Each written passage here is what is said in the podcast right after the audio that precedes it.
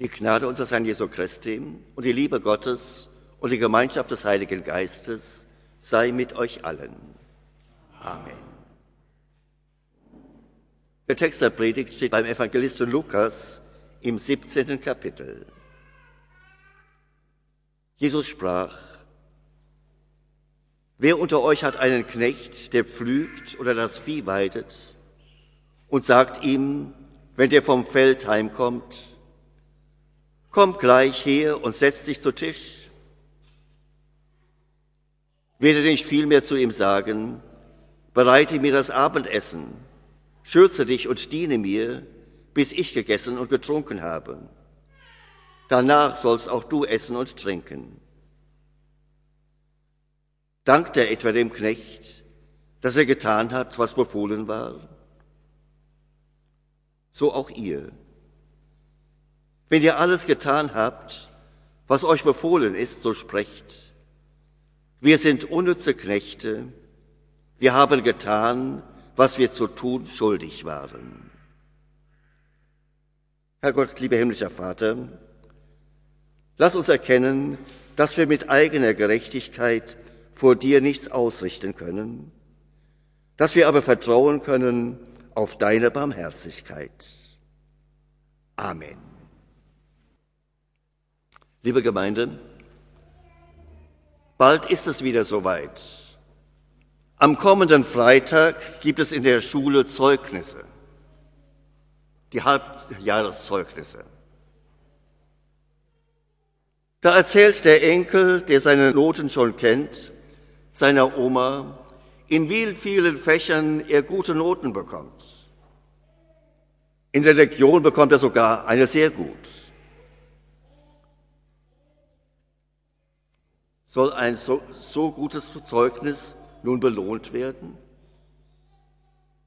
Belohnt etwa jeder eins mit fünf Euro, jeder zwei mit zwei Euro und die drei auch noch mit einem Euro, wie das manche Eltern und auch die Großeltern tun?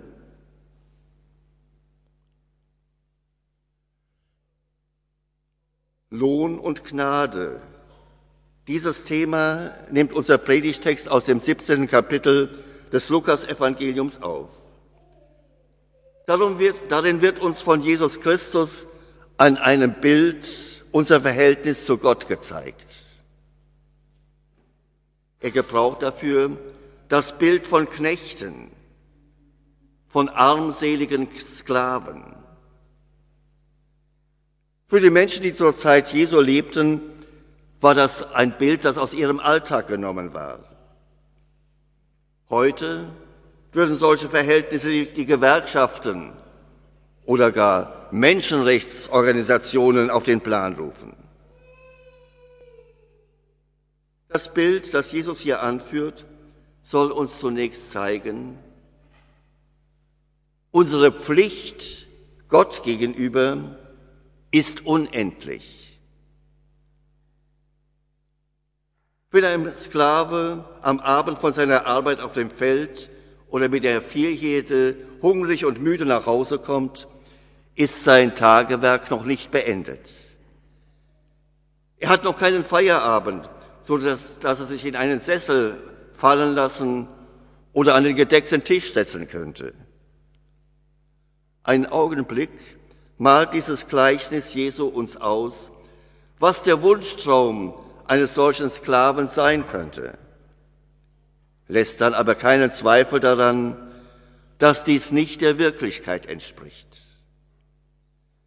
Erst muss der Herr bedient werden, bevor der Sklave an sich selbst denken kann. Denn der Sklave, der für seinen Herrn arbeitet, hat kein begrenztes Pensum, das, das zu erledigen wäre, so dass er dann sagen könnte, ich habe alles getan. Mein Herr hat das von mir verlangt und ich habe es getan. Mehr kann er nicht von mir fordern. Für solche Sklaven besteht kein gegenseitiges Arbeitsverhältnis, kein Arbeitsvertrag, wie er heute bei der Beschäftigung von Arbeitnehmern abgeschlossen wird. Damit werden die gegenseitigen Pflichten und Rechte geregelt. An der Lage dieser Sklaven ohne Arbeitsvertrag zeigt Jesus uns unser Verhältnis zu Gott. Auch da besteht kein Vertragsverhältnis, wie es in der Arbeitswelt zwischen Menschen üblich ist.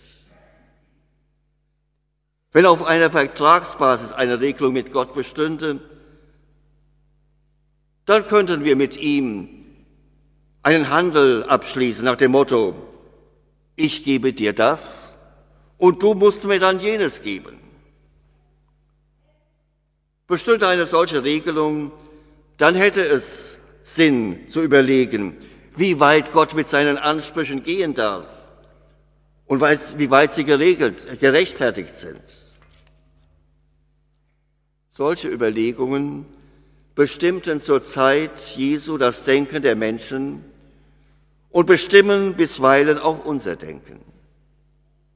In der jüdischen Gesetzesfrömmigkeit wurde das Maß der Verpflichtungen festgesetzt, die der fromme Gott gegenüber zu erfüllen hatte, wobei dieses Maß viel höher angesetzt war, als wie wir vielleicht bereit wären, es zu tun. Das ganze Leben war durch Regeln bestimmt, die eingehalten werden mussten. Für jede Lebenssituation gab es Gebote, die gehalten werden mussten und bestimmte Ausführungsbestimmungen, die alle Einzelheiten regelten. Man dachte von einem gewissen Quantum von Pflichten her, die erfüllt werden mussten. Dann konnte man vor Gott hintreten und melden, dass die Pflicht erfüllt war, so wie ein Arbeiter anhand eines Arbeitszettels mit der Unterschrift des Kunden nachweisen kann, dass der Auftrag zur Zufriedenheit durchgeführt worden ist.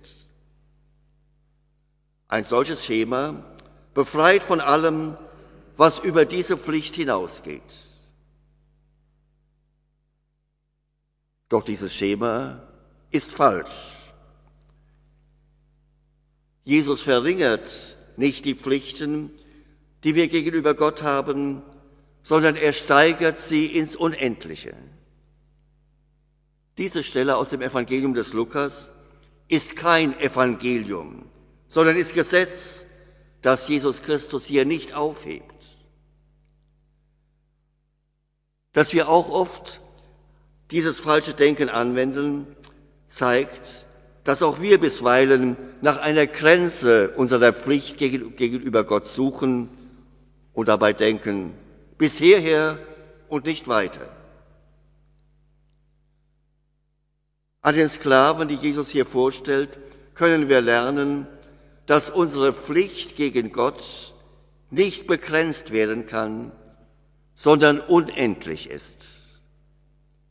Wir sollen Gott über alle Dinge fürchten, lieben und vertrauen. Von ganzem Herzen und von ganzer Seele und von ganzem Gemüt sollen wir ihn lieben, ungeteilt und mit all unserer Kraft. Da können wir nicht fragen, wie viel Prozent unseres Lebens Gott gehören soll. Gott fordert von uns Vollkommenheit. Da wir diese Vollkommenheit nie erreichen, verbleiben wir Gott gegenüber immer in der Schuld. Daraus ergibt sich das Zweite, was uns Jesus mit dem Bild von den Sklaven zeigt.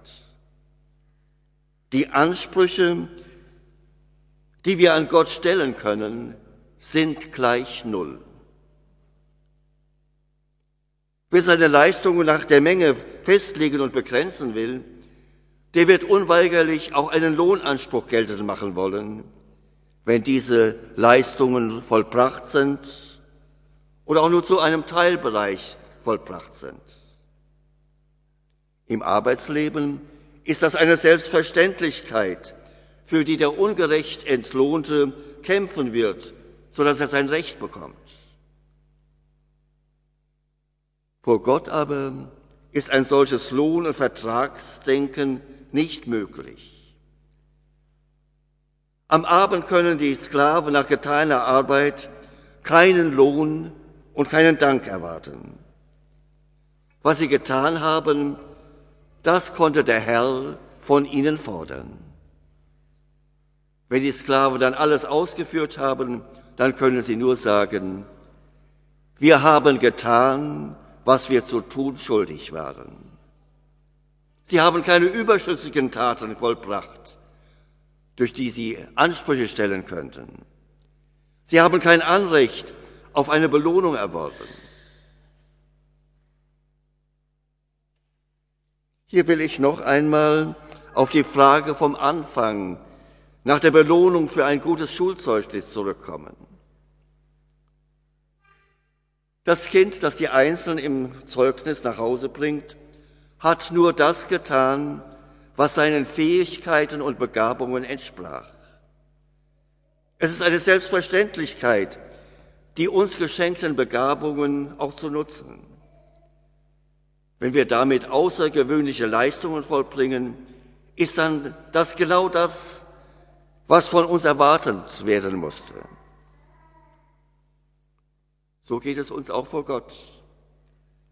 Eine Entlohnung, die wir einfordern könnten, können wir nicht erwarten bei alledem, was wir tun und leisten. Selbst dann, wenn wir Gottes Willen vollkommen erfüllen würden, stände uns keine Belohnung zu, die wir verlangen könnten und auf die wir ein Recht hätten. Unsere Ansprüche die wir aufgrund eines Rechtsanspruchs an Gott stellen könnten, sind gleich Null. Liebe Gemeinde, erst wenn wir dies erkannt und dies auch akzeptiert haben, dass unsere Pflicht gegenüber Gott unendlich ist, unsere Ansprüche aber, die wir an ihn stellen können, gleich Null sind, dann können wir auch die Kehrseite betrachten, die hinter diesem Gleichnis verborgen ist, das Jesus erzählt. Diese Kehrseite können wir erkennen, wenn wir die Forderung nach Lohn, den wir verlangen könnten, wegfallen lassen. Dann nämlich merken wir erst, dass das, was wir von Gott erhalten, sein Geschenk an uns ist. So zeigt uns dieses Bild Jesu von dem Sklaven ein drittes. Unser Lohn ist Gottes Gnadengeschenk. Es ist Gnadenslohn, der auf Gottes Güte und Gnade beruht, aber nicht auf unserem Verdienst. Wenn wir wie die Sklaven in diesem Predigtext sprechen, wir sind unnütze Knechte, wir haben getan, was wir zu tun schuldig waren, dann können wir auch die Kehrseite dieses Gleichnisses sehen.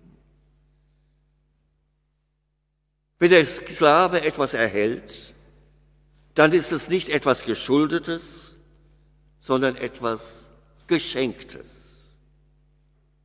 Wenn der Schüler für sein gutes Zeugnis etwas bekommt, dann ist es keine Belohnung, die ihm zusteht, sondern es ist eine Anerkennung, die ihm geschenkt wird.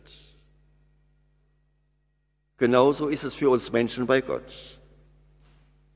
Wenn wir aufhören, bei unserem Tun nach einer Grenze zu suchen und für dieses Tun nach einer Belohnung zu fragen, dann können wir die Tatsache erkennen, dass alles, was wir von Gott erhalten, von seiner Barmherzigkeit herrührt und uns geschenkweise zukommt.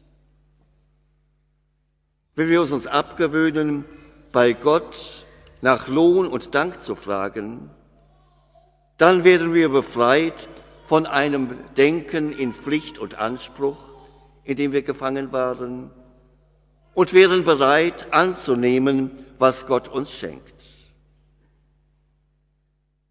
Dann werden wir aus den Sklaven mit denen Jesus uns in diesem Gleichnis vergleicht, zu Söhnen.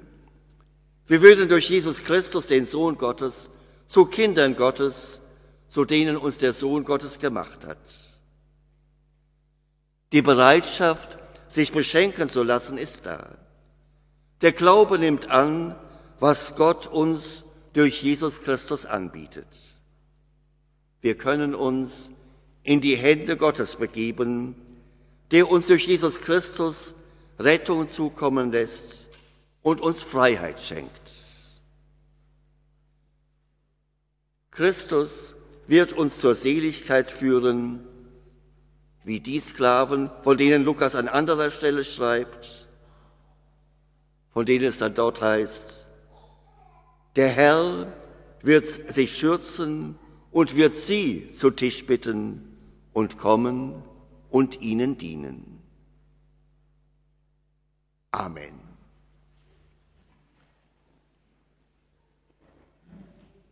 Der Friede Gottes, welcher höher ist denn alle Vernunft, bewahre eure Herzen und Sinne in Christus Jesus. Amen.